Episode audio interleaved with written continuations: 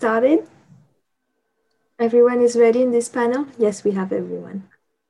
Okay, well, welcome everyone. Uh, welcome to the third day of the conference. Uh, we had a well-deserved uh, one-day break on Wednesday, but we are now reconvening with a very um, dense uh, program for our last day together.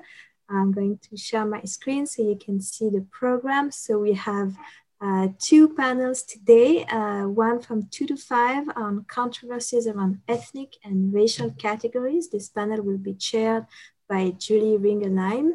And then we will have a break from five to 5.15 um, and we will reconvene again for panel number six on controversies around public policies. And then at seven, we will have some concluding remarks uh, by Daniel Sabbagh. Uh, without further ado, I now turn over the floor to Julie Ringelheim, who will be uh, chairing this panel. Uh, I remind you that the rules remain the same uh, for people in the audience. If you need to ask a question, you can use the Q&A function on Zoom. Please do not use the chat to ask your question, really use the Q&A. Uh, and if you need to um, pose your question orally, you can also raise your blue hand using the participants uh, button and raise your blue hand and we will give you the possibility to speak uh, directly during the discussion time. Uh, Julie, I now give you the floor for the, the first panel of the, of the conference. Thank you, uh, Juliette. Hello, everyone. Welcome uh, to this new session of the Global Race Conference. We are starting uh, the fifth panel on uh, controversies around uh, ethnic and racial categories. Uh, it's a um, very busy panel. We have five papers, but there is a break in the middle. So we will first have the, um, the three papers. There is a small change uh, compared to the program that was sent in advance. So we'll first hear the paper of uh, Tobias Hübinette, Linda Supik, and Graziella Moraes Silva. And then we'll have a discussion on these three papers together. Then uh, there will be a 10 minutes break and uh, we'll reconvene to hear uh, Paul Schor and Patrick Simon paper and then to have a discussion on these uh, two last paper. So um, we start with uh, Tobias Hübinette. Tobias is reader in intercultural education at uh, Karlstad University. He has um, he has published uh, widely on uh, race, racism, whiteness study, among other things. Um, he's currently working on a research project uh, entitled The Swedish R Word Uses and Negotiations of the Term Race and Racism in Contemporary Swedish uh, Online and Social Media Discourse. And amongst his many publications, I will pinpoint um, a book he co-edited. It's in Swedish and it's called Studies on Racism, Interdisciplinary Perspective on Race, Whiteness and Discrimination. Tobias, uh, the floor is yours. Uh, thank you. And I will start by sharing my uh, screen now so that you can see the presentation and you can see this, right? Yes. Oh, it, it never gets dark. You can see this, for example. Okay, thank you. Okay, so because I know the, the, the program is a bit tight. So uh, to begin with, I would like to thank the organizers of this unique conference for having invited me to speak and present about the situation concerning the concept of race, ethnic and racial categories, and the issue of equality data in Sweden. So this presentation of mine, which, which will last for, well, less than 20 minutes or so, uh, starts by introducing the Swedish historical and contemporary context in relation to issues of race and racism, and thereafter accounts for how ethnic and racial categories are viewed and treated in Sweden. And I do this because I, I, I assume that most of you are not familiar with the Swedish or Scandinavian context. To be able to fully understand Sweden's relationship and attitude to race, it is necessary to go back in history for a while. To begin with, it is important to remind that before the end of uh, the 1960s, Sweden had been one of the Western countries in the world which had been the most heavily invested in racial thinking in relation to its modern nation building process that took place between around 1900 to 1970. Uh, that would be the high modernity period, when the Swedish academia excelled in race biology, race hygiene, and race science, and when the Swedes, together with the Norwegians and the Swedish speaking Finns, were bestowed with the absolutely privileged position of being seen as the whitest of all people on earth. Between around 1920 and 1970, Sweden also struck a demographic world record per head when it came to so-called negative race hygienic measures, including, for example, nearly 65,000 sterilizations that were performed between 1935 to 1975, an extremely efficient child institutionalization and foster care system, which led to approximately 200,000 children being placed at institutions or in foster and adoptive uh, families uh, between 1920 and 1970, as well as tens of thousands of forced abortions, which took place on negative race hygienic indications, especially in the 1930s, 40s, and 50s. This heavily uh, racialized Swedish nation building project and its biopolitical um, policy, uh, which was institutionalized in the 1920s and deinstitutionalized in the 1970s, was governed by this overarching idea and conviction that the Swedes were the purest and, and thus the most noble part of the white race, that is the so-called Nordic race. Therefore, the Swedes had to be protected from so-called racial mixing, and both by barring immigrants, and especially Jews and Roma people, to enter the country, and by segregating and marginalizing uh, the national minorities that already lived within the national territory of Sweden, such as the indigenous Sami minority and the Finnish speaking uh, minority. As late as during the 1960s, the idea of the Nordic race and of the Swedes as being the prime example of the Nordic race and consequently of the white race and global whiteness itself was still strong within the Swedish academia and the, and the Swedish establishment.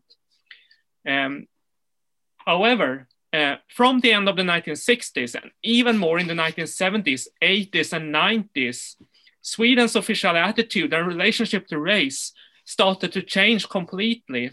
And in 1966, Sweden was actually one of the first 10 sovereign nation states, together with, for example, the Soviet Union, to sign and ratify the UN International Convention on the elimination of all forms of racial discrimination, which can be seen as the foundational text for modern anti racism as we know of it today, and which at that time was seen in and by the West as an anti colonial and even anti Western document stemming from the newly independent former Western colonies, which had turned the table around within the United Nations, where they now taken together made up the absolute majority of the member states, and where they, where they also almost always were backed up by the Soviet led communist bloc and by the democratic socialist kingdom of Sweden, which started to vote for, and together with the so called Third World, in the General Assembly of the United Nations from the 1960s and onwards. Due to this absolutely unique Swedish Sonderweg when it comes to race, already from the end of the 1970s and even more in the 1980s and 1990s, Sweden also became the Western country that took in proportionally the highest number of refugees and immigrants from the so called Third World including also tens of thousands of adopted children from the non-Western world, even if Sweden did not have any overseas colonies left in the 1900s, contrary to, for example, France, the UK, the Netherlands, Italy, Belgium, Portugal, etc., which all um, uh, once had vast global colonial empires and which all experienced inflows of former colonial subjects already after World War II.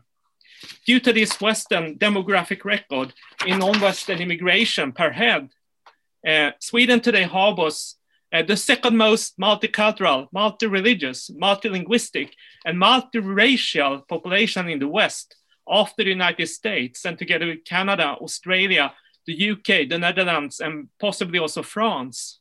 Simultaneously, uh, Sweden has recently and rapidly also entered the top position of being one of the most segregated and stratified societies along racial lines in the Western world, and particularly within the residential and labor markets. Um, especially when it comes to residential segregation, Sweden stands out in comparison to almost all other Western countries as having perhaps the most extreme racial segregation pattern in its big and mid-sized cities. This dramatic development, which Sweden has gone through since the 1960s, when it comes to it, uh, the country's relationship to race and minorities has also result, resulted in the world's arguably most anti-racial country in the terms of David Theo Goldberg's definition of anti-racialism as opposed to race-conscious anti-racism. It is therefore not a surprise to note that already from 2001 and onwards, Sweden became the first sovereign state in the world to systematically abolish the concept of race, according to unison parliament and government decision, backed up by the Swedish academic world. And the country has since then also actively worked to make other countries in the world to do the same as part of its anti-racist and feminist foreign policy. Swedish anti-racialism um, is today uh, expressed as a condemnation of all attempts to make use of the word race itself, and whether in written text or in spoken utterances. In this spirit, race was even abolished as a ground for discrimination in 2009, in spite of the fact that Sweden has received harsh criticism from both the United Nations and the U European Union for having done so. When texts or documents written in other languages co containing the word race are translated into Swedish, they are nowadays translated as ethnicity, following a recommendation by the Swedish state. Swedish anti-racialism is also translated as, as colorblindness and as post-racialism, or even as non-racism, as Alana Lentin would probably term it. The latter stance, Lentin argues, is caused by, among other things, and this is a quote, the reliance on an overly narrow, strictly biological and hierarchical account of racism, end of quote. In the case of Sweden, both on an official and governmental level, such as within the Swedish state apparatus, and on an academic level among Swedish researchers, there is therefore, and nowadays, a, almost a militant refusal to operationalize the concept of race, and sometimes even to make use of the term racism. Furthermore, in contrast to other Western countries, Swedish anti-racialism and colorblindness derives from and is articulate, articulated primarily as a leftist and anti-racist discourse, instead of deriving from a more sinister neoliberal ideology of hyper-individualism, um, as uh, Eduardo Bonilla Silva would probably describe it. Even though there are some similarities to other Western European countries, such as Germany, France, and the Netherlands, when it comes to the reluctance to talk about race, the Swedish case is, I would argue, extreme and exceptional, as it is both state driven and popularly based, and practically all Swedish speakers adheres to it, including, its, uh, including the, the, the academic word. The Swedish version of anti racialism is also articulated as a radical ideological stance against any kind of categorization that has to do with race and ethnicity, and also towards any kind of naming of any categories other than the everyday and mundane categorization of and division between the Swedes and the immigrants. In formal parlance, such as, such as in relation to official statistics and within the academic world, this division is expressed through the phrases people with a Swedish background versus people with a foreign background. Uh, this means that Sweden is probably the country in the world being the most against the use of ethnic and racial categories, and possibly together with France and Germany. However, uh, in comparison to other countries, Sweden is otherwise virtually excelling when it comes to numbers, data, and statistics due to, due to its proud population register, which among others covers sex, age, and former or present country of origin every legal inhabitant of Sweden has a unique social security number, which both reveals the birth date and the sex, and previously also the regional origin of a certain inhabitant. And all inhabitants are registered in a centrally administered state population register, which also contains information about uh, um, an inhabitant's country of birth. This social security number system and central population register makes it possible for the state uh, to compile exact statistics on, for example, sex, age, and regional background, as well as country of origin, without ever asking any inhabitant for permission to be included in the official statistics, as they are already registered from birth or since immigration to Sweden. Sweden nowadays recognizes seven grounds for discrimination, but among them, only two are fully accounted for in the population register discrimination based on sex and age when it comes to all the other dis discrimination grounds, disability, sex, sexual orientation, transgender identity, religion, and ethnic origin. There is no data at all. So, so in other words, um, um, Sweden still today openly refuses to, to collect and compile any kind of statistics on the categories of ethnicity, race, religion, or language based on questionnaires on self-identification according to the principles of equality data. The Swedish government has also repeatedly and, uh, and frequently reiterated its negative attitude towards statistics on minorities, regardless if the government has been right-wing or left-wing, when Sweden has been criticized for lacking any numbers and data on its minorities. This staunch position was, for example, once again stated in the current national plan to combat racism, uh, which was uh, released by the current social democratic government some years ago.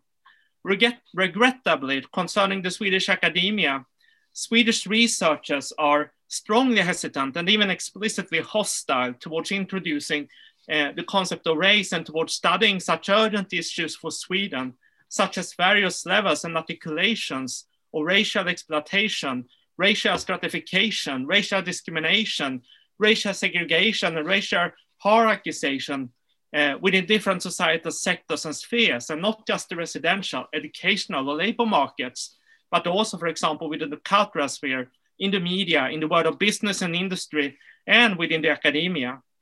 In the public debate, as well as within the academia, the government's and the state's negative view on and position on, on equality data is reflected among uh, basically all big newspapers and media outlets, regardless if they are right wing or left wing, or public service or privately owned, as well as among researchers, including researchers who are conducting studies on migrants and minorities, and not the least, the leftist and anti racist researchers. In practice, I have been more or less the only researcher working within the Swedish academia who throughout the years have been arguing explicitly for operationalizing the concept of race and for introducing and practicing equality data in contemporary Sweden.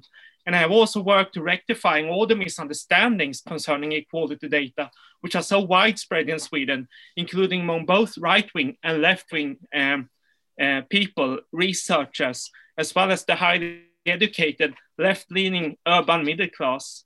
In my advocacy work to make equality data also part of Swedish society, I have been focusing principally on two biggest Swedish racialized minorities, the Swedish Muslims and the Afro Swedes or the Black Swedes, who together might well constitute upwards to 15% of today's population of Sweden. To end this somewhat pessimistic and perhaps a bit aggressive presentation on Sweden, with a, more, uh, with a more positive outlook on the situation concerning ethnic and racial categories in contemporary Sweden, which of course is a bit biased since I have, as I've already said, been one of the, the country's most strongest proponent, proponents for um, uh, introducing equality data. During the autumn of 2019, that is one year ago, both the Green Party and the Left Party submitted legislative proposals to the Swedish Parliament uh, asking for introduction of equality data in Sweden, and in particular with regards to uh, race and religion.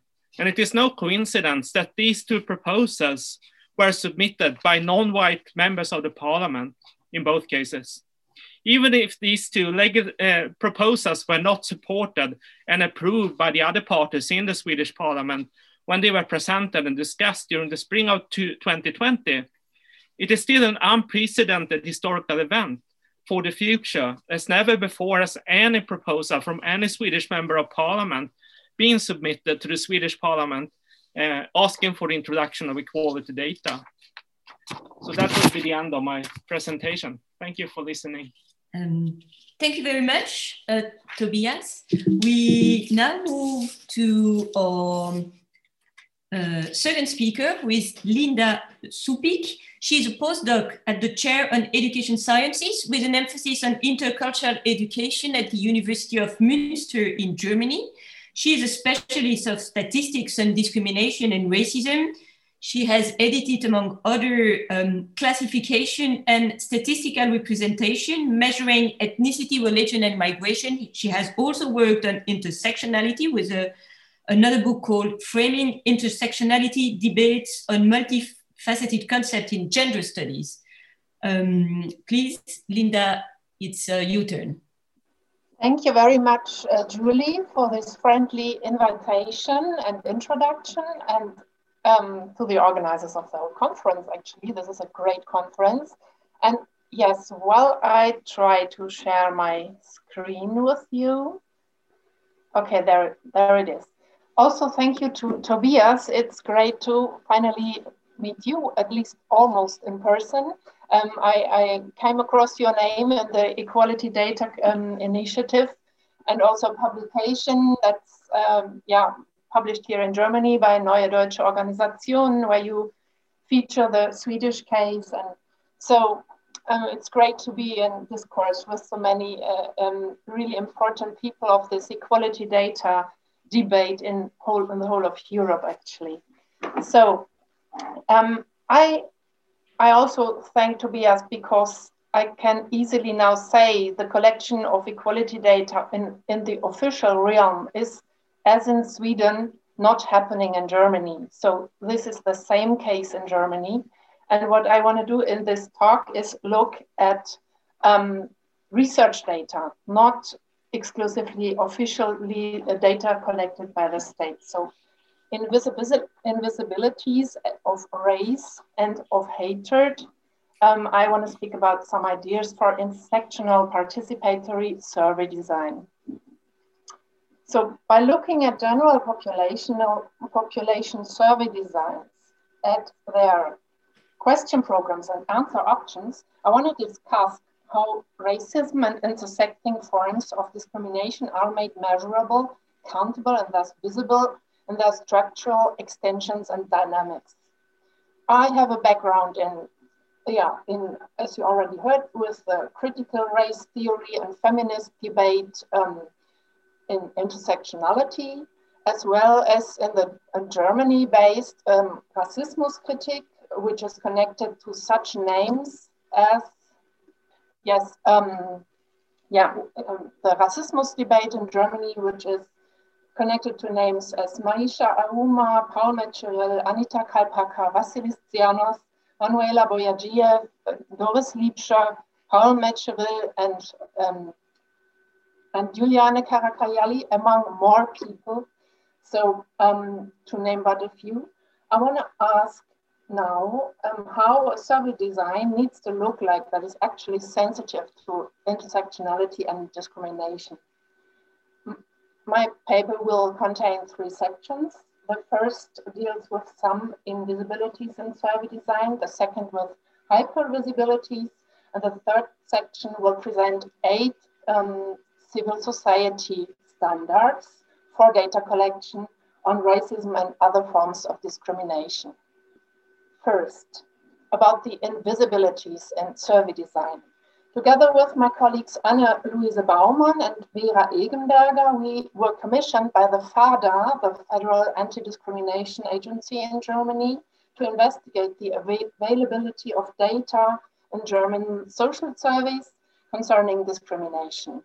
The FADA's man mandate is to watch and fight racism in five, uh, yeah, racism and five more forms of discrimination in a horizontal and intersectional approach that is sexism, homophobia, discrimination on grounds of religion and belief, ableism, and ageism.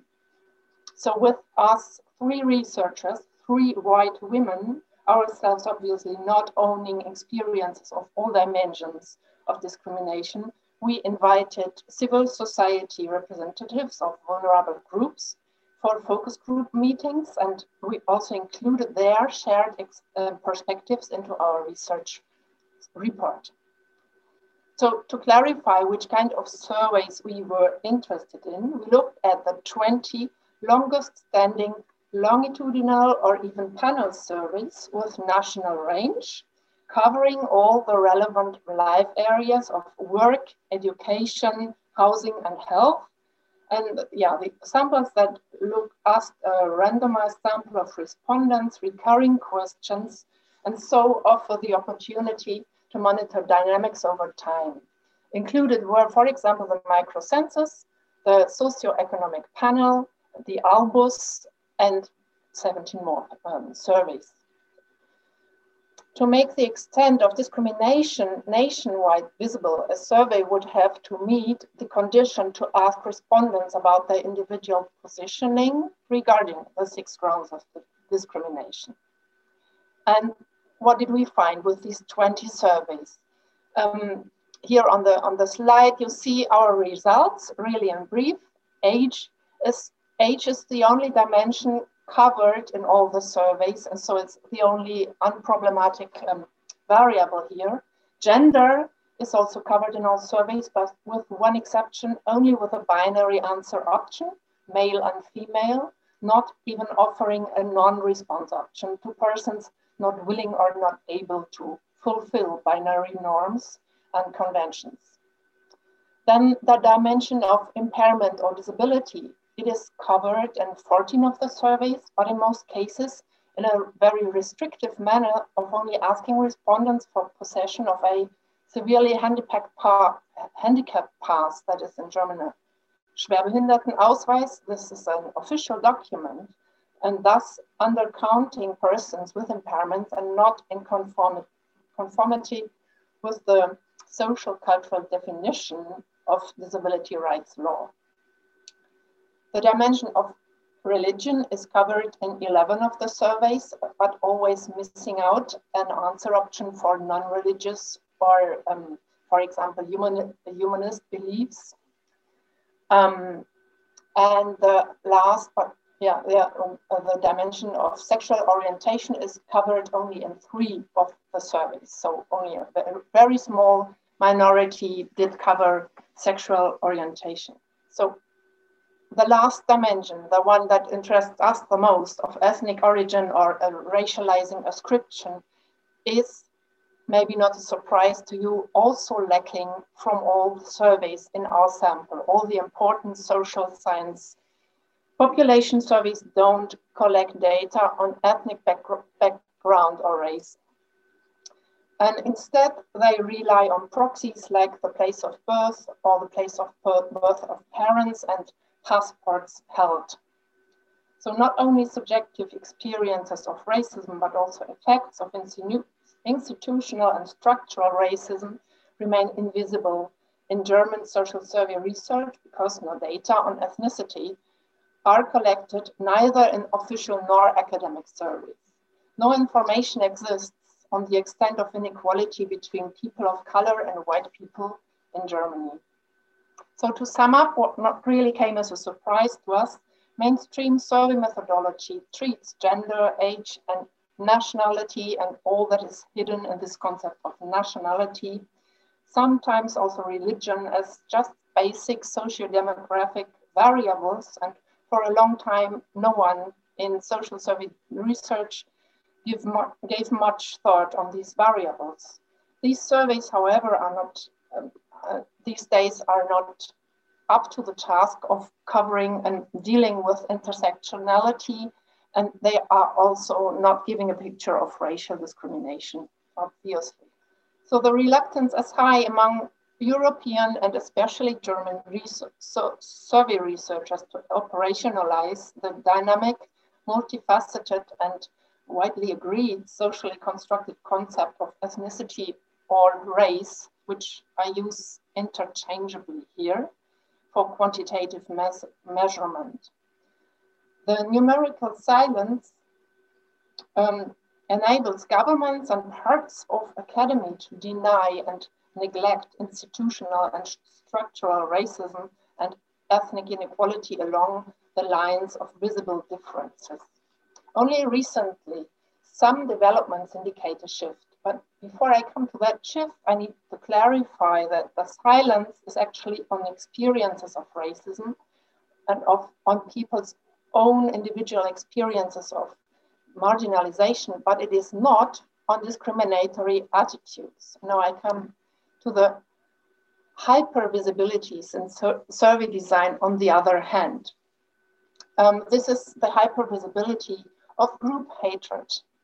In fact, we did not expand on this topic in our study report for the FADA, but cer a certain bias struck me when investigating those survey programs. German social surveys ask and tell more about racist attitudes and other groups directed forms of hate, prejudice, and bias than they tell about experiencing racism or other forms of discrimination. What I show you here on this slide is an example, not from a German, um, only German-wide survey, but a, a European-wide survey, the Eurobarometer. But it, it, it's the same for German surveys. It's the, just um, a good example to clarify what I'm talking about. Um, this concept that is measured in this with this question in social psychology is called uh, social, uh, social distance. You find a large number of surveys, also longitudinal ones, conducted by researchers in Germany, for example, in Bielefeld and Leipzig, including such and similar questions on social dis distance and group-focused hatred. The, the question reads, Using a scale from 1 to 10, please tell me how you would feel about having a person from each of the following groups in the highest elected political position in, your in our country. One means you feel not at all comfortable, and 10 means you feel completely comfortable.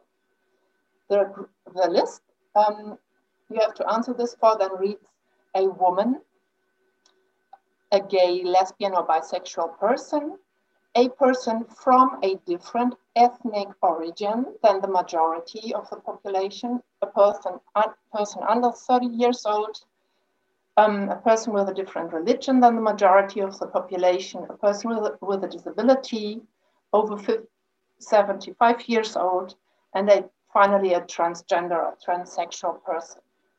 So here, here all of a sudden, all dimensions of discrimination are covered in a very comprehensive way, actually. So here you, yeah, you can't exactly address some intersectionality, but you find all the dimensions of discrimination covered here. It's acceptable to ask whether people feel comfortable with proximity to groups, but not acceptable to ask whether they belong to these groups, right? So whether they belong to an ethnic minority um, cannot be asked, but you can ask if you don't dislike the, the people. So by regarding this, by reading this list, um, the standpoint of the questionnaire is quite obvious actually. It is the, the standpoint of the one position that is not put in question here, and that is the one of white, able, heterosexual men right? So we don't find men in this list. So these men who within Europe up to now most often happen to be the political leaders. Obviously, it's not considered worth spending a line on the questionnaire on men, thus offer respondents a voice to voice concern about the ever same sort of similar people being elected as political leaders. This whole question is working with stereotype. It's relying on stereotype and amplifying actually stereotype and the normality and legitimate legitimacy of voicing it. No person in their clear mind should actually give any answer to these questions, but dismiss it as not giving the relevant information. People are very much prompted towards complying with the Q&A game of the questionnaire and the response indifferent or I don't care, the, the only useful thing actually to say to this question would be coded, but it's not prompted, it's not read out to the participants. So to sum up my argument on the visible invisibilities and the hypervisibilities, um, yeah, these kind of asked and unasked survey questions tell a lot about, tell a lot about the situatedness and the standpoint dependency of survey designs. Such a survey form is part of social discourse and a powerful one. So my central point here is that while a long-standing and elaborate tradition exists of monitoring racist, xenophobic and Islamophobic, anti-Roma, as well as anti-Semitic attitudes within national and international surveys and panel studies, questionnaires hardly ever make visible the social groups of high and low risk of discrimination. It is established to ask everyone who they hate the most, but not who experiences hate the most. My, my point is to show that this offers only a very distorted, biased statistical image of society. So to say it offers a biased picture of bias. What lacks and who stays invisible here are people, those people whose lives are affected by this hatred measured here. So, and I think a, a survey designs perspectives can be turned. It can be, um, yeah, among other measures to be taken. This means to put um, to put in a few more question items and maybe leave out um, some others. So I come to my third point, the standards for inclusive intersectional survey design and um, yeah, research. And I want to turn to only one survey question that should be added to make racial discrimination experiences visible. And that is a question on um, ethnicity, race, and racialized ascription. I'm sorry. To illustrate, oh now I, I need to move a bit further down. Yes, to illustrate, I give one until now untested example for a twofold question on ethnocultural identity and racialized description. And this questions um, has until now not been asked on a, a survey in Germany, but uh, one that, that has been elaborated a bit further, uh, has been tested. Um, this, this suggestion was developed in a collaborative work process organized by German people of color. Um, I read it out. So this is a double question. Um, um, so first part of the question is, people can identify themselves in many ways. So do you see yourself as German, Turkish German, Afro German, fill in German or German fill in or Sorb, and more options to be included, inclusive and including an open write-in option. Second part of the question is suggested. People experience social ascriptions of group belongings for, by others every day, even if they do not belong to this group. Are you ascribed to belong to one of the following groups? Multiple responses are possible here. Answer options foreigner, Muslim, African, Arab, Turkish, insert more options, and inclusive, including an, an open write-in option. Concerning these kinds of questions, the following standards for equality data collection have been put forward by the European Network Against Racism and other organizations on the European level, and further they have been spelled out for the German context by civil society organizations like the New German Organizations, Neue Deutsche Organisation, and by Citizens for Europe, and as well the Center for Intersectional Justice in Berlin. Further recommendations for academic research in general were put forward in a discussion forum of the Central Council of German Sinti and Roma on data collection.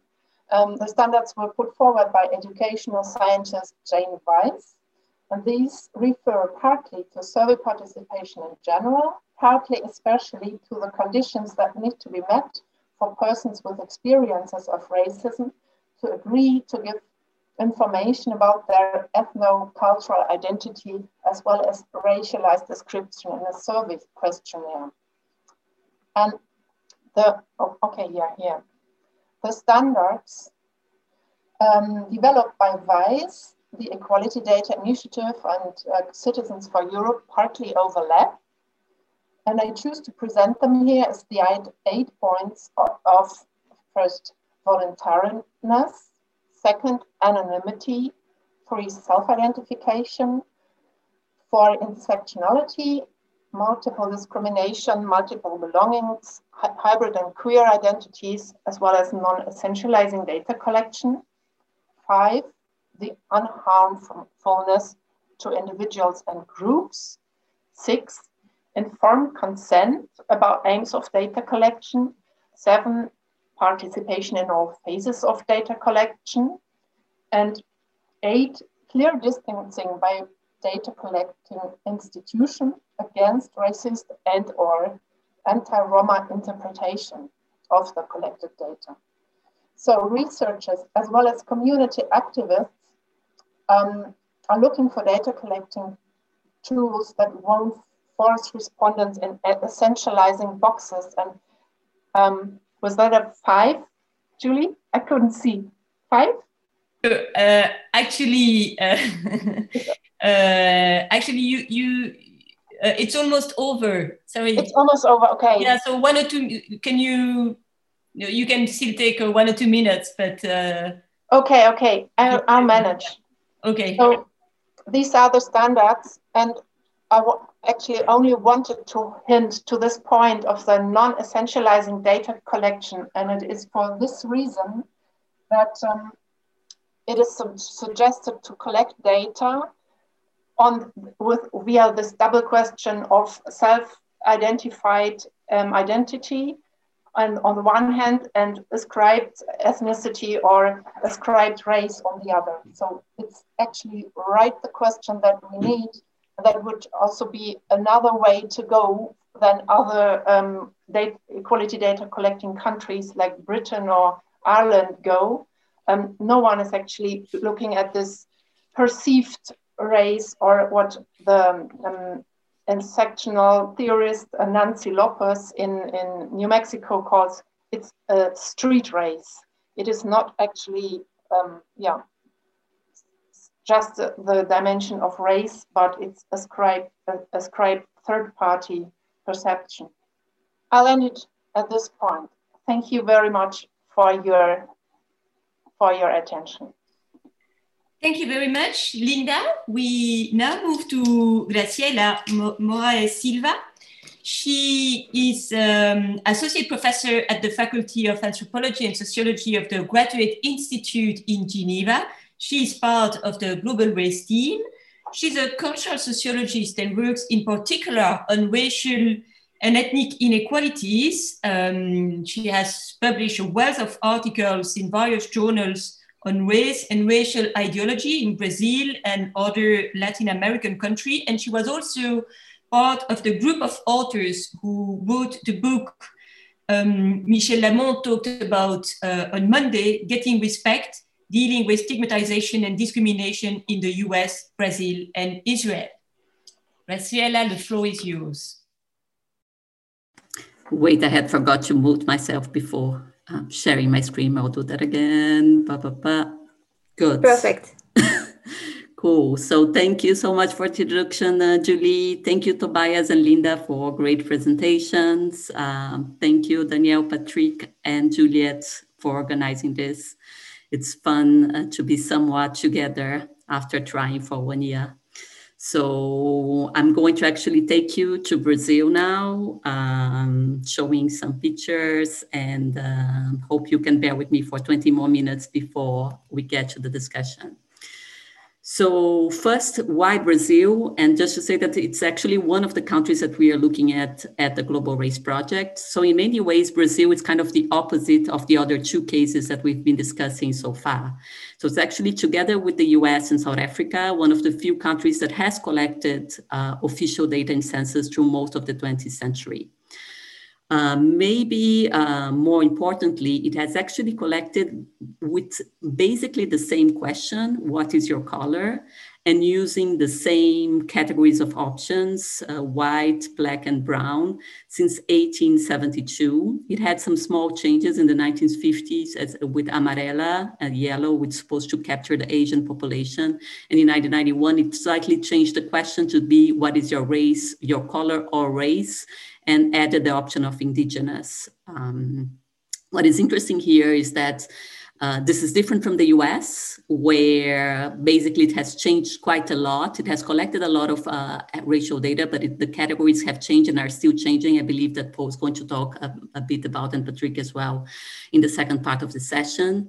Uh, and um, maybe, and in comparison, when we compare to South Africa, which has been a country that has been under apartheid until 1990, in Brazil, when it started collecting data in 1872, it was a slavery, basically, nearly half of the population slaves. And uh, then it went into the 1940s, 50s to being presented as an example in terms of racial democracy. And then now in the 21st century, started adopting racial quotas for entering universities, uh, electoral uh, data, and everything. So in that sense, it, it went really from being a country that the, the discourse about race, race changed a lot, uh, but the categories remain the same. Um, it's also important to mention that it's not only that, uh, that, that uh, the, the color categories remain the same, but also that it was an exception in Latin America, where most of the countries had actually dropped uh, race and color categories starting in the 1940s, 50s. The exception is Cuba, that has actually collected racial categories, even if it's not open and accessible uh, to the public. So what has been the explanations for that? And that has been a debate exactly because data is there. There's been quite a lot of studies on that. Um, on one hand, people have argued, like Melissa Nobles, on the interest of the state, in particular regionally, to measure the whitening of the population and see if the eugenic project was uh, correct. In addition to that, there is the great work by Mara Loveman that looks at how, in you know, many ways, the debate and census in Latin American ethno-racial categories was part of a transnational debate so there are quite a lot of similarities across the region. And more recently, works like Tianna Paschel, among others, have also looked at the role of social movements and, the, and how social movements have pushed to certain categories and used this data. So there's been a lot of debate about how social movements also influence that type of data collection.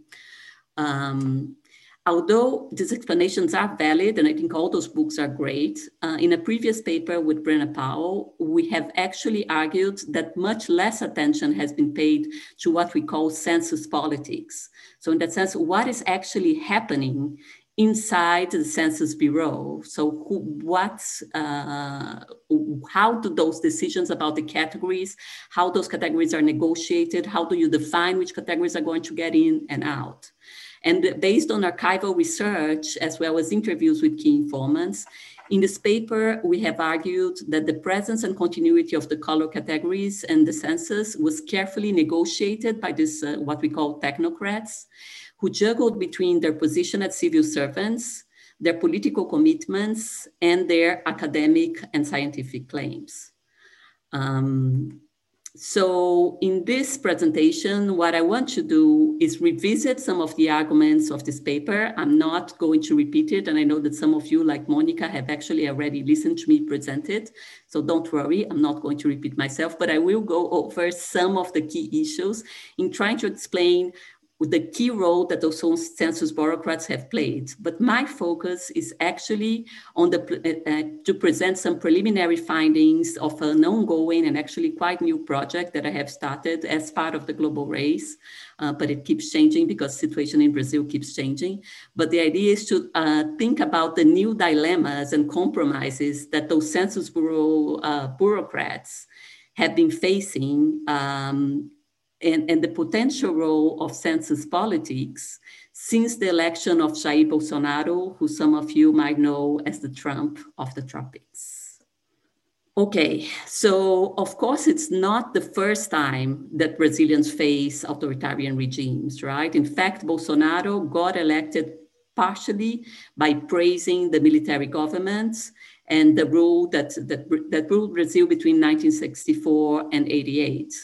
Um, in terms of the racial discourse, the military government actually encouraged the hegemonic, at that point it was already an hegemonic, hegemonic narrative that there was no racial problem in Brazil. And uh, in, 19, in the census of 1970, the first that was actually done under the military rule, there was the exclusion of the, the color and race category. It was the only uh, census where there was actually the exclusion of that category. And a lot of the, the literature, that previous literature that I have mentioned, uh, actually say that that was because of the pressure of the military government who was deliberately silencing race in our previous paper, we actually did not find evidence of any explicit pressure. That doesn't mean that it was not there. Of course, it was something that might have been censored in many ways, so it might be hard to find documentation on that. But I think a lot of the story is actually missing the other debates that were happening at the same time.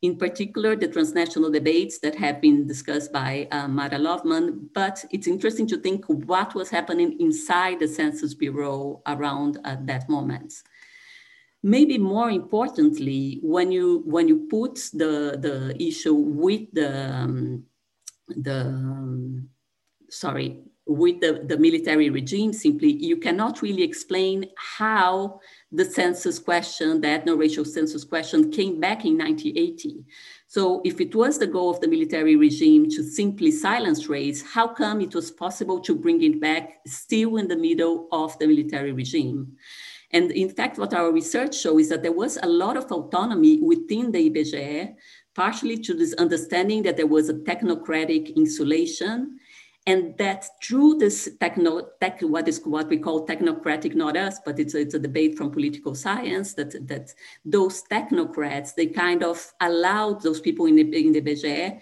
to claim that race was an important social indicator, building on another scientific debate that was going on at that point about social indicators and the necessity to have good social indicators.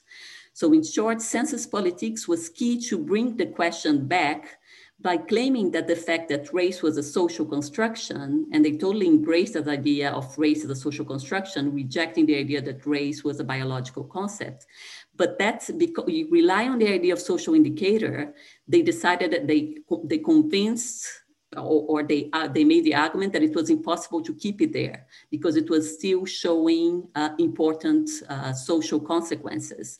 And I won't have time here to discuss, but they did quite a lot of experiments. They did quite a lot of surveys to test this idea and test sort of the, the continuity of racial inequality. Um, this discourse was partially driven by an alliance between census uh, technocrats and the social movements in Brazil. So that's really clear. I'll give you just two examples. In the, in the preparations of the 1990 census, um, those alliances became stronger. For example, in this campaign, this is the, the um, how do you call it? The not a folder, the, the poster of a, of a campaign in which people were encouraged to declare their color and not to declare themselves whites, to stop stop the process that were, was perceived that people were whitening themselves. In addition to that, when you look at the census reports uh, in the in, during the 80s and especially early 90s, but starting already on the 80s, uh, you start to see that the IBGE started joining pardos and pretos and relying on the categories of negros to really show the discrepancy and the inequalities between whites and browns and blacks. So in that sense, really trying to organize and present the data in a way through which racial inequality was apparent. Um, the alliance, whatever, however, was tense. So I'm not really making the claim that all of a sudden IBGE became a social movement and embraced everything. And that became clear when the Black movement actually started to become stronger and started to demand even more radical changes in the, in the 2000s. So among the changes that they demanded, there was a demand to include the African ancestry uh, type of question to really try to map who would claim African ancestry. And also the idea that, they, that the the, the joining of pretos and pardos that was already done in practice should be should become a, a census category. In that sense, they were claiming that the pardo category should be dropped and that some more racial categories instead of color categories uh, should be uh, supported. At that moment, Simon Schwartzman, who was a sociologist, really uh, decided to create do yet other studies. And with the support of a scientific and academic panel, he basically decided to keep the same questions, arguing that it would lose comparability, that uh, people were not really identifying with the Negro category, and all those things. Of course, the Black movement was not happy, and more and more this, uh, started to denounce the IBGE as resisting a clear anti-racist agenda. So at that moment, there were some convergences, but there were also divergences. That's uh, what I'm trying to say. And in the, in the article, we argued that this is a lot of the compromises that those technocrats had to make between a political agenda, but also uh, presenting themselves as scientific. Um, at the end of the day, I think, and this is the last slide on the on the old paper, um, it's when we focus on the consequences of these continuities we actually find that it actually it had a positive effects for Brazil. So using data like this one that I'm presented on this graph, which is a comparison of Brazil and South Africa taken from the Bucciferro uh, paper, um, when you look at it through time, uh, it allowed using census data for the Black movement to make the claim that inequality in Brazil, racial inequality was not really declining, and even compare itself to the US, which is often presented in debate as the most racist country in comparison to Brazil, who was not racist. So in that sense, data was strongly mobilized uh, by the social movements and by other actors and really pushed for important changes uh, in the debate, including uh, being mobilized in international forums and all that, which made Brazil kind of an exception in comparison to other countries. And for many people, when you look at uh, the recent research um, on, on in Latin America, um, I participated in a project with Ed, Edward Telles. I don't know if it's here. I saw his name early on the on pigmentocracies. And it's clear that in that project, we find that Brazil was able to push uh, for change and for anti-racist policies much more and quicker than other uh, Latin American countries once there was a window in the international debate, especially and a much more support from international agencies. But that was at least until recently. And if that conference had happened a year ago, I probably would end my presentation just by going back to some theoretical points about the role of technocrats. But since in the past year, basically, and since 2019, um, uh, census politics came back to the stage and partially because Bolsonaro announced last year that he was going to uh, reduce 30% of the budget for the census, and I'm sorry, 30% of the size of the census, and he claimed that it was for budgetary reasons. Of course, the civil society uh, really went crazy, and they and some of the questions that were being cut was were actually about attendance to public or private institutions. There were a lot of questions on like social indicators that were being excluded but there was much less attention to the continuities that's, uh, that were there. And here it's important to say that uh, the, the ethno-racial question remained in the census basic form, where it was since it was first included in 2010, at least in the first draft that was approved for 2020. And this is particularly surprising given that Bolsonaro has an open agenda against race, against affirmative action, against indigenous uh, rights.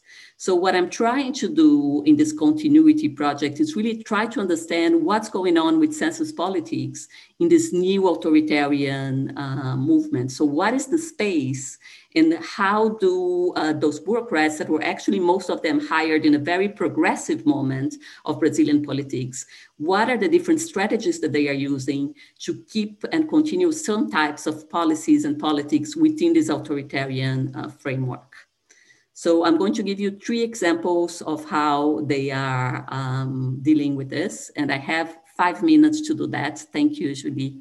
I will be able to do it, I think. I might need one or more two minutes, but I'm doing good. So the first thing that I want to talk to about is the indigenous debate. And um, as I mentioned in the beginning, the indigenous category was included in 1991 in the census. Um, in a previous in the previous paper that we discussed, we, we discussed quite a lot how it was a sort of a, a non-event. People in the IBGE don't couldn't even remember why it arrived, who pushed for it. There were like general mentions about the World Bank, and when we look at Loveman's work, it's it's true that it was a tendency throughout the region. So there seems to be a lot of international interference in there. But when I, in 2018 and 2019, I interviewed some of the census officials, the centrality of that category had become much more, I mean, it was the main thing that people wanted to talk to me about. It was not anymore the Preto and Black uh, and, and Pardo category, but it was the indigenous categories. And they were particularly worried because Bolsonaro, still as a president candidate, stated that he would not demarcate any more indigenous land and argued that it was absurd that 0.4% of the population, which was the percentage of the people who identify as indigenous and with an ethnicity in Brazil, had 12.6% of its land. And I quote, his project is to make Indians become like us. So the IBGE civil servants really had a clear understanding that they need to make that category more visible, but also more precise to make indigenous, their diversity, and their connection to the land more vis visible. On the other hand, that implied a technical decision that had made actually in 2010 of asking not only self-identification as indigenous, but also an ethnic identification, really changing the type of, of question that is asked in Brazil in many ways. Um, and that type of, of uh, decision actually led to the invisibilization of the growing urban indigenous population and also of new and emergent indigenous who are basically reclaiming an indigenous identity, but could not yet find a clear ethnic identity as was being asked by, in the IBGE forms. Interviewees were very aware of those contradictions of what they saw as a political commitment to self-identification and anti-racism and their desire for precision, more related to the need of a legal category to support land demarcation. So here they were really saying, okay, here we have a problem between how to make it precise, but also keep our commitment to other types of anti-racist agendas that tension becomes even more salient in the creation of new categories and the demands for new categories to be included in the census. And it's interesting that even after the 30% cut in the, in the basic form, there was still space to include one more uh, category, that of Quilombola, which are basically rural communities that were first created by runaway or freed slaves since the 16th uh, century. So the debate for, for quilombolas was framed within the broader inclusion of traditional communities in the census, and it was actually demanded by decree, a decree of 2016, which was the last decree President Dilma made before she was ousted from power in a, in a parliamentary coup d'etat. The idea of demanding a new category by decree might sound like a very top-down thing, but when I talked to the civil servants, they actually mentioned that they had a lot of leverage and they stressed that the demand was interpreted within broader social demands that signaled a commitment to disadvantaged communities, that they relied on the previous experience with the indigenous ethnicity question created in close contact with academia, but also with international and national, uh, international narratives of participation, sorry. And here they were very careful and say that in creating these new categories, they were trying to match the technical aspects with the closer dialogue with social movements. And that was something very hard to do, but they were confident to do it.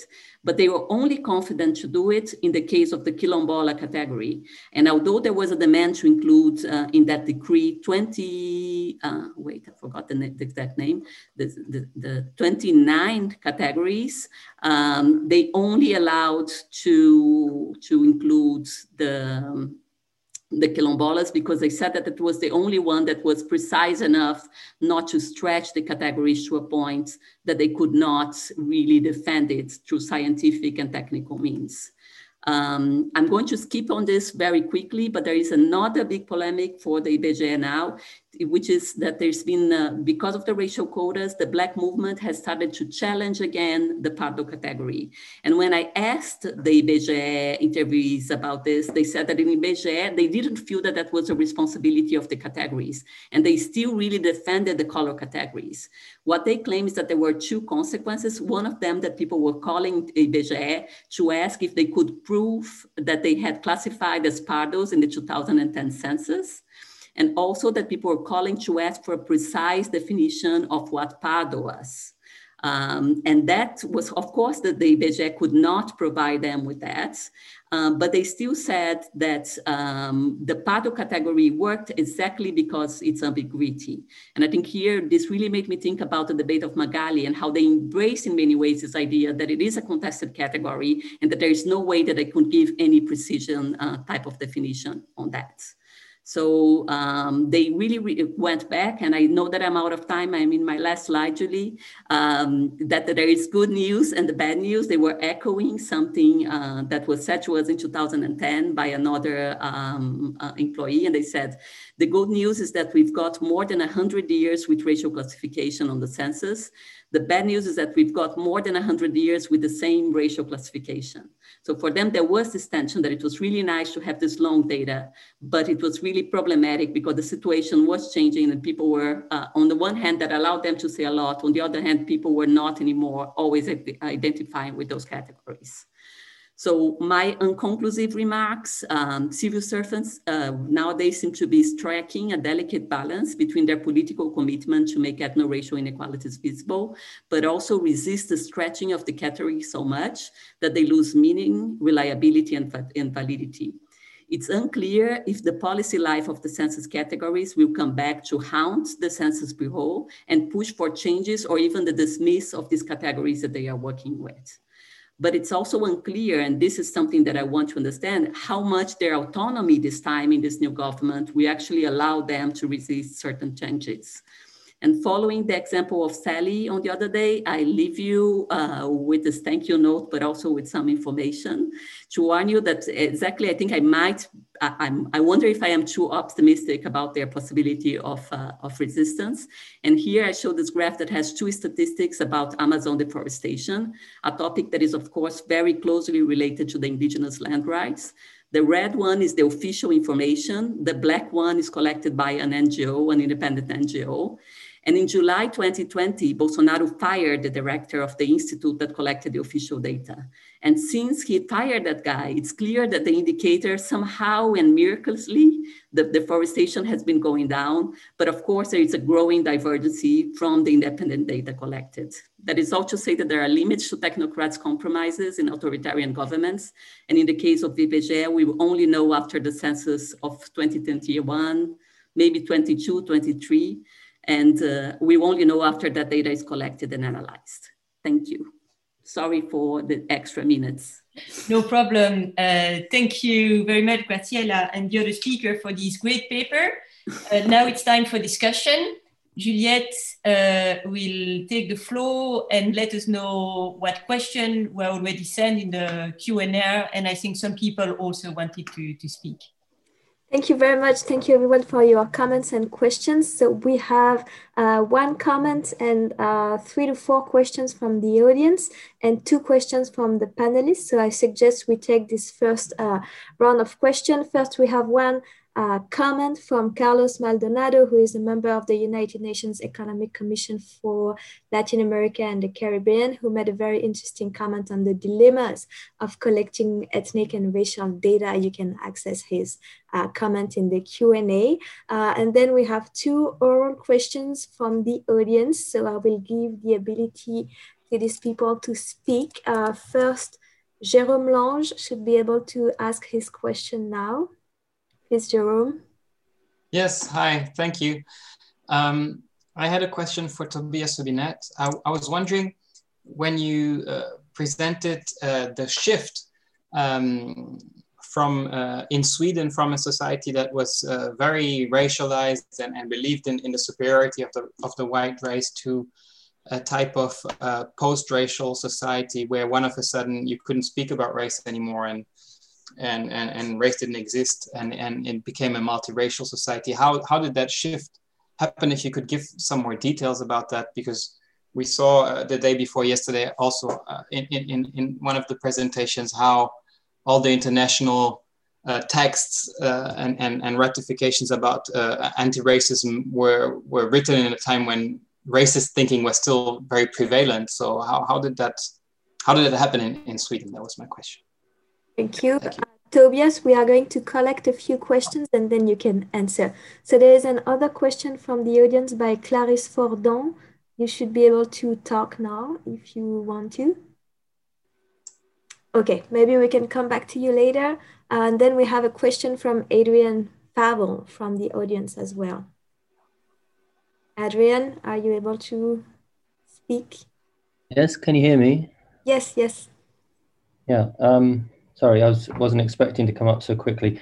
Yeah, um, I'm not sure if the conference has anybody um, speaking from the UK. Um, UK is obviously a, a, place where there's there's been a history of collecting statistics on race and ethnicity. Um, I mean, one point I, I wanted to make, I think it's very important with with presentations of continental European cases like Sweden and Germany that there isn't some sort of implicit um, suggestion that uh, that, that things are necessarily better in a country like the UK in terms of um, how things work out. There's obviously been plenty of positive aspects of the British statistics, um, but you'd have a very sort of mixed picture if you looked at the, the dynamics of this generally.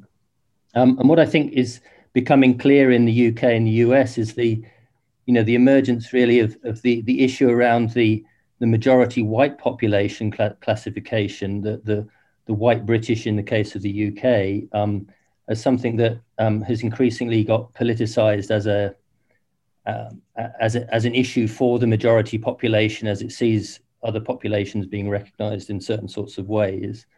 Um, and I, I really wanted to, to know if the panelists had any thoughts on, on how um, you know, the, the improvement of survey um, survey kinds of uh, um, tools would could could address this this kind of this kind of problem, which I think is is is implicit really in in in our thinking about these questions. That is the the the problematic nature of the the whiteness category um, and you know effectively the, the, the way in which whiteness becomes a kind of black box against which all of the, all the other kinds of race race and ethnic categories are measured and also I think the the fact that the white the white British category is also it's, it's also about the the category of dominant nationality really and um, you know so how how um, the white category gets used as a as a as a standard for nationality um, in, in in issues of integration and so on so thank you thank you very much adrian maybe i'm adding um, two more questions from Graziella and then we, we can have uh,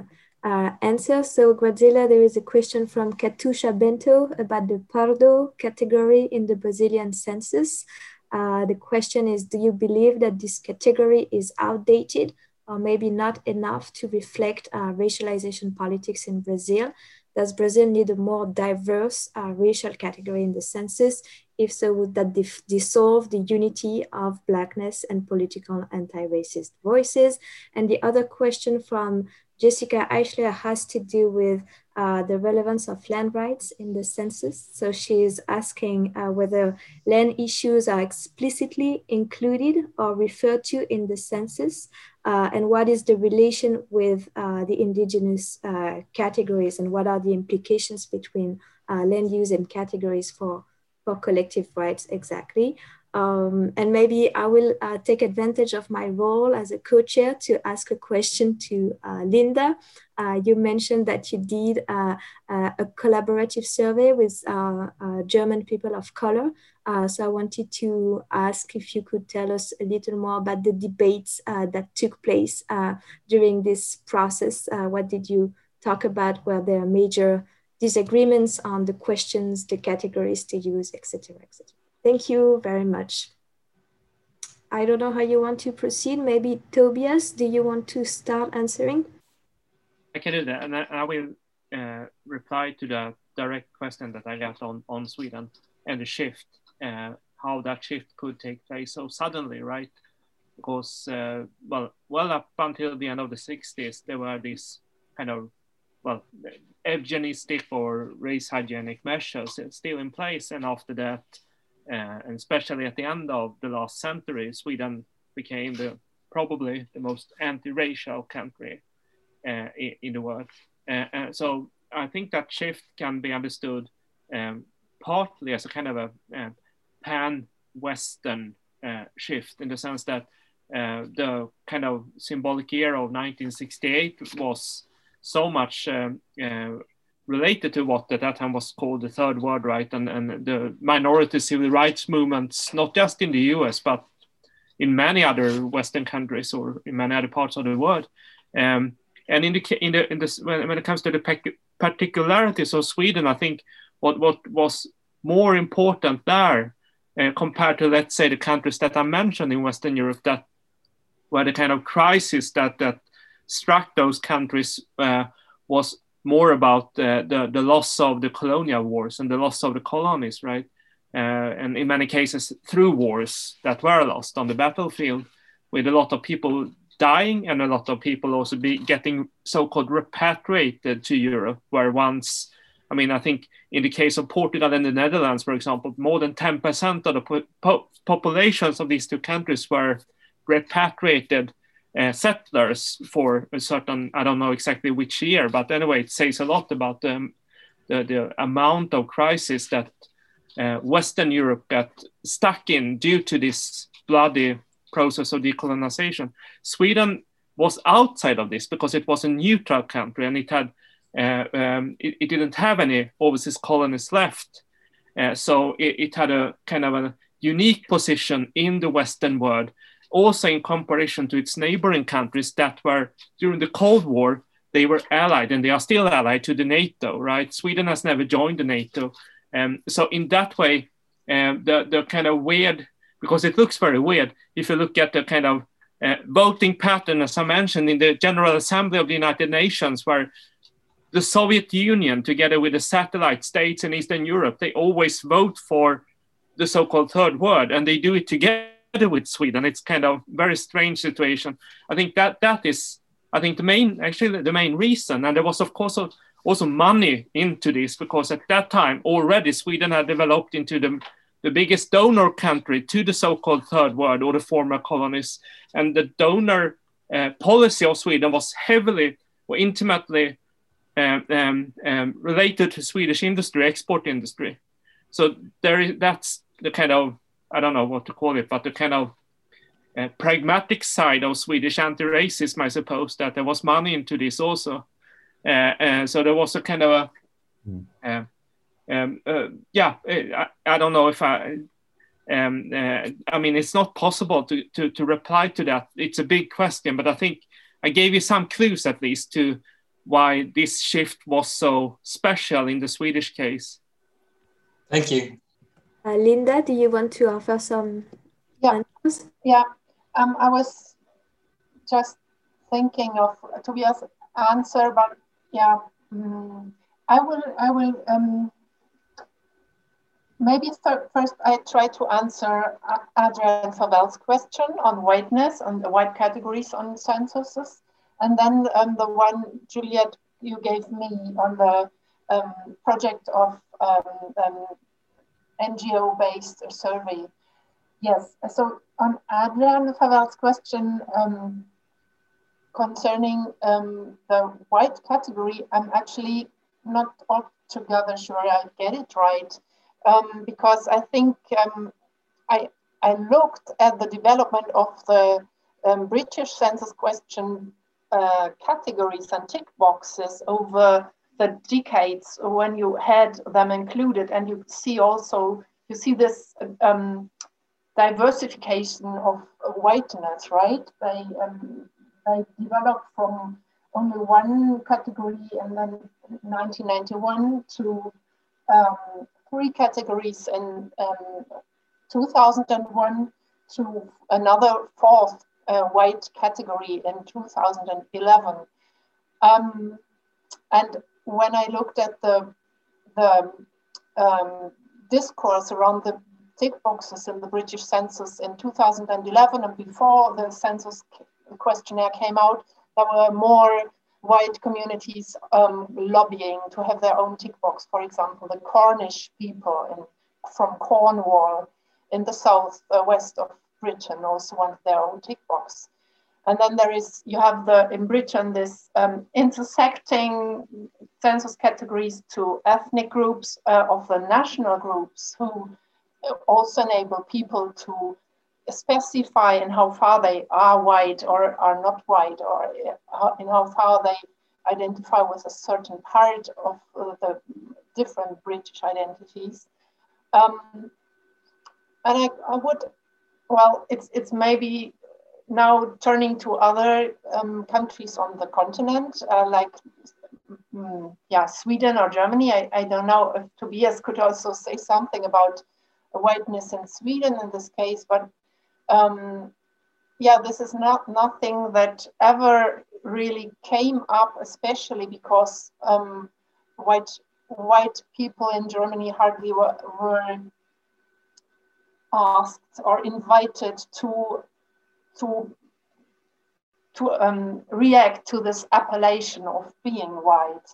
Um, I, I, think this um, one survey um, that I, I, spoke about and where I presented this double question from uh, in my slides was one survey in the Berlin public administration where public administration professionals were asked to classify themselves in such an ethnic group question. And um, in this public administration, more than 95% of people working there were white and they, without any problems, classified as white. They did not have any problem to do this, and that, uh, that it, it had been really, um, yeah, in, in before asking the question and before launching such a question the first time, there had been many concerns about how would people react, um, that it could be somehow regarded as offensive to white people to be asked about whiteness, but it wasn't the case at all. So this is it's not it's not an issue. Um, but I would expect if we start ever started to collect data like this, not only for the Berlin city administration, but also for other parts of, yeah, like really on the census or on the micro census, um, I would also expect whiteness to diversify and to, to um, have people wanting to um, yeah, make, make, make differentiations and specify their belonging. So, but then it depends on uh, if you explain to them what the question is about and if they belong to the privileged part of society who is not suffering from racism, then it makes sense to answer that you're white, right? And you, you should get this as, as a respondent. Um, and now, Juliet, your question, it was, um, I was actually not myself included in the questionnaire development process. Um, that was a project by the NGO um, Citizens for Europe and if you Google Citizens for Europe, and you can also find their wonderful publications that came out from the project, where they, um, yeah, did a actually the first um, professional diversity monitoring in a public administration in Germany, offering um, tick boxes to tick whether you're black or white or of another position. Um, and they, they did have workshops in before the process um, in, where they um, invited people from all the groups affected by racism in Germany or um, non-governmental organizations and civil society organizations, representatives of um, um, German, Russian, immigrants and Turkish community and from um, other from Muslim communities and from the uh, Black German uh, communities, Roma com communities, and all all the others as well. Um, and they talked extensively about different um, labels and how many different categories you would need and um, they came up with a with a compromise um, that uh, that was usable, and uh, they they also published it in their their own publications. Yeah. So, but I wasn't myself involved in this. Okay, uh, thank you, Linda. I'm going to now turn over the floor to Graziella for her answers, and then we will have 10 minutes left and we will try to have another round of questions but please short questions and short answers. But Graziella. I see, I see you're telling me to be quick. Uh, I will be quick. I'll just quickly share my screen exactly to be quick because I just want to, it will allow me to show something that, um, so can you see it's uh, a graph? Okay, or what are you seeing? You're seeing a graph in an Excel spreadsheet? Okay, good. So here is the, the categories in the Brazilian census through times and how they have changed. It was originally my talk, but it was too complicated to explain. But that allowed me one to, to partially address the point by Adrian. And I would say that in Brazil, the white category has been there it grew until 1940, and since then it has declined in importance. And uh, in 2010, one of the main things that people said that it was the first time that more people declared as preto and pardo than as white in Brazil. Of course, Brazil is very different from the other Latin American countries, where people in surveys like uh, Perla, when we asked, a very small percentage of people identify as white, and they tend to identify as mestizo much more often than white. And I don't have time here to discuss why that is, but in the Peru that they just included the, the, the race question for the first time in the 2017 census, there was a big debate if they should or should not include the white category. They included, and the percentage is still very small. So so it really doesn't seem, at least in Latin America, the mestizo category um, is the main thing, which leads me to the second question about the Pardo, which I definitely won't be able to discuss in all the detail that it deserves. I'm writing actually a whole paper on that particular uh, thing on the fraud on the affirmative action. And I see that Camille Giraud is in the audience and she's co-writing um, that paper with me. So we're actually finalizing, hopefully we're submitting it this week. I presented it in the Global Race uh, project one year and a half ago, two years. So, and in that paper, we really make the point of how hard it is, the Pardo category. And here you can see, when you ask me if it is outdated, it that actually grew the number of people who identify with it, which for some people make it much more similar to the mestizo category, what it used to be, because it's that category that actually it's putting together people who identify as white, but not so much, but not or, or don't have the courage to identify as black because they think it's too stigmatizing. So it's true that it's a very uh, broad category, and it and the fact that it's been growing adds to the question that it's becoming more and more difficult. For example, when you see a reduction in the inequality between uh, pardos, uh, pardos, pretos, or negros and whites, if it's done to the fact that some people who before used to identify as white have actually migrated to the pardo category. On the other hand, I would just say what my interlocutor said. I mean, there's no better alternative unless you really go want to go uh, radical and completely change it. In a way, there is an advantage to the time series. And there's also the idea that uh, uh, there's still a big gap between the whites and the rest.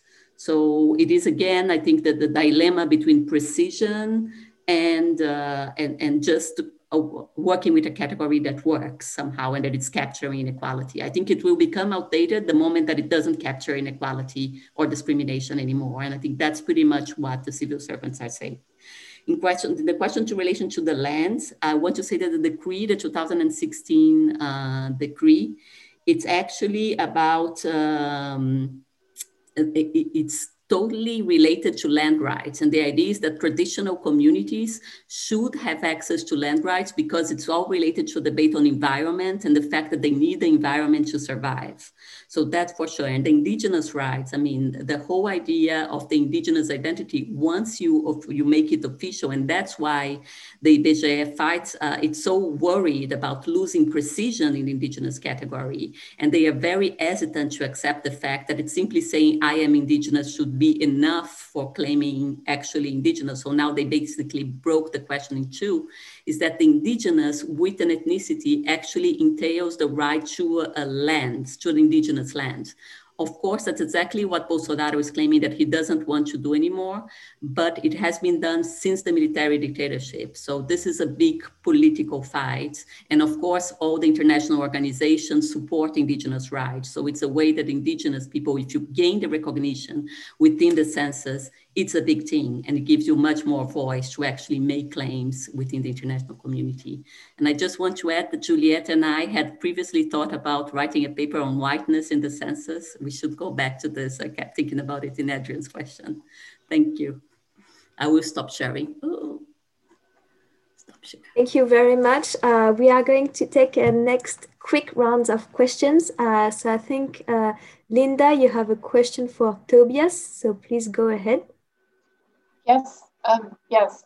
One question to Tobias concerning the register census taking procedure in in Sweden, um, and the I think this way of the Scandinavian countries to collect census data not via um, every 10 years uh, spreading a sheet and everyone filling it out, but taking the data um, directly from population registers where information on each person is kept, also connected to the person. So it's ident you are identifiable in these register files. This means that we, when we collect data on ethnicity or race, um, we have the point of privacy there that we can't have these data collected in the or stored in the anon- anonymous way the census uh, files allow it to do. Um, yeah, do you have suggestions, uh, in a, like in a practical way, how to safeguard privacy in this in this situation in Sweden? Thank you. Uh, I think Magali Bessone also has a has a question. Yes, thank you. It's a question for Graziella. I love your paper. Thank you very much. And I was wondering whether um, the the discussion about the choice of categories or the racial quotas uh, at university, etc., um, were they ever framed in terms of reparations for slavery or uh, yeah for history or are these completely different discussions um, social movements etc and if they were framed in terms of reparations was it by uh, the claimants themselves or was it by the government or institutions so yeah that's my question Okay, thank you very much. I am going to add two more questions from the audience. One from Paulo Velasquez. Paulo, I'm sorry, in the interest of time, I'm going to read your question myself. Uh, so Paulo Velasquez from uh, Northern Sweden is asking a question to Tobias. Uh, so you can think of the positive aspects of collecting race-based uh, statistics, but do you believe there are any negative consequences? So he's asking you to reflect on the negative impact of collecting such data. And finally, one question from Fran McGinty, uh, who is talking about uh, the census question on ethnicity in Ireland since 2006 and asking a question to Graziella about the dilemma of adapting, uh, of the, the tension between adapting uh, census ethnicity categories while maintaining comparability over time uh, in terms of the census uh, results and the measuring of discrimination. So uh, the question is, uh, do you have any thought here on how to best uh, square the circle between adapting the, the questions and maintaining comparability over time? Uh, that's it for the questions. your turn, maybe Tobias first, um, and then Graziella. Uh, yeah, uh, thank you. And I will uh, try to to say something about well, maybe also yeah the, the issue of, of whiteness but I, I will really try to do it i mean fast so because i know time is running. So um, when it comes to uh, the issue of whiteness or the white category in the in the scandinavian countries what is important to remember is that uh, it, it's kind of a uh, it's even though i mean it's not explicitly so anymore no one speaks like that uh, not and, and absolutely not the government. There is still this kind of uh, legacy from uh, uh, the, the kind of racial thinking, race obsessed uh, Sweden, uh, which means that not even Southern Europeans are considered fully white in a, in a Scandinavian context. And, and, and even less so, let's say people from Latin America or even yeah, people from, from North, Amer North Africa or the Middle East who would themselves consider themselves to be well, almost white at least, or the Balkans, they they they are not seen as white in the Scandinavian setting. So it shows again that the, the national or the regional context means uh, everything, right? As we already know. Uh, when it comes to the, the question on, on, on the register uh, data, um, I mean, what I and others who have, I mean, been proponent, proponents for the introduction of equality data have argued is that we have this register data as you as you described very well, Linda, in all the, the, the Scandinavian countries. These are the countries that are um, stand out really for having this state centralized population and they are really registers right where you can basically find everything uh, also about people who have died um, or uh, a long time back in history as well uh, so our idea would be to complement as we call it, register data with um, questionnaire-based equality data according to the principles that you just uh, uh, counted for in your presentation. But uh, lastly, when it comes to the negative aspects, if let's say Sweden, Norway, or the other Scandinavian countries would start uh, trying to collect this kind of data uh, by by um, um, including boxes about religion or race, well, negative as one negative aspect, perhaps the one that you will hear the most in the debate on equality data in Sweden is that, um, and and this is a kind of a, I mean, it says a lot about the self-image in this kind of in this part of Europe, is that uh, usually, especially Swedes, they would say that uh, people in the UK or people in the US or for that matter in Brazil, they are thoroughly racist, right? They are obsessed by race and. Uh, uh, because we have left this behind, we have become the most colorblind um, in the world, and we want to preserve it like that. So, if we would start to ask people about uh, those categories, uh, um, we would also become racist. But that, that's I'm, I'm, exaggerating, of course, in, in an ironic way, but that's really what you hear in the debate uh, as the negative thing. So, so Sweden would be, become racialized in the and, and that is solely negative in in, in a Swedish con- political cultural context, uh, where a country like the UK is upheld as a kind of a extremely negative example of being a race of race obsessed country. So um, thank you uh, for the questions. Thank you, Magali. Um, the issue of reparation, um, it appears in the debate, but actually to be rejected. Uh, so it's basically they say it's not enough, and uh, I'm going to talk about it in the seminar of uh, social practice of uh, racialization, uh, hopefully in late January, and that's actually we discussed that a lot in the paper with Camille Giraud that I just mentioned. So here, what it's important to keep in mind that it's actually there is a law now for this. They created verification community committees to to reject, sort of to check fraud. They become official and there is regulations which basically say that it's only about phenotype. And there is a big pressure from the back movement saying that Afro convenience, what they call Afro convenience, it's not allowed. So basically, you are not allowed to claim ancestry.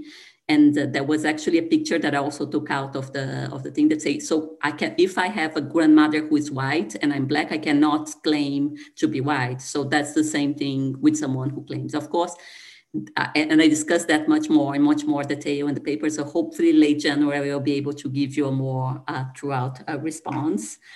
Uh, for the question of on the, on the dilemma um, and, and, sort of how do you do, do with continuity in the categories and, and this, I think I would repeat a bit the answer that I gave. I think it makes sense to keep the same categories as they are, as long as they are revealing the types of social processes you're interested at, right? So in that sense, if you think that they're still capturing inequality, discrimination, those categories still make sense, at least from uh, the, the sense of the, the, uh, the register and the official uh, census data. I think at the moment that they cease capturing the inequality, or if they show an artificial reduction of inequality because of sort of imprecise categories, categories, that's the moment to actually push uh, for change. And how to do the change, it's something that's been discussed a lot. Some people in Brazil claim that we should actually uh, change of uh, a light pardos and dark pardos and kind of force people. So in that sense, you keep the continuity because later on you can join the two categories. And when you want, you can separate them. But of course, it's complicated, right? Because then you also start, and I think that was also part of the Pardo question that was addressed to me before. You might end up weakening a, social movement, and there's a whole lot of debate now on colorism in Brazil, and how in many ways a lot of people are feeling from the, the, the, that initial poster that I showed when people were being sort of asked to declare as black, asked to declare as non-white.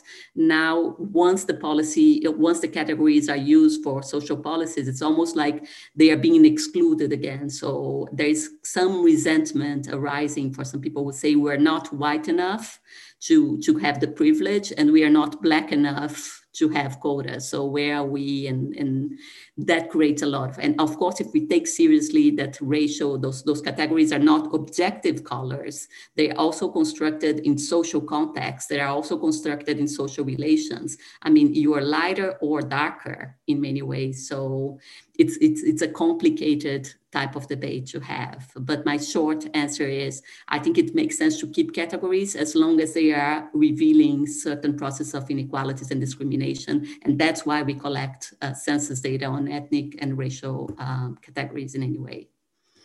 Thank you.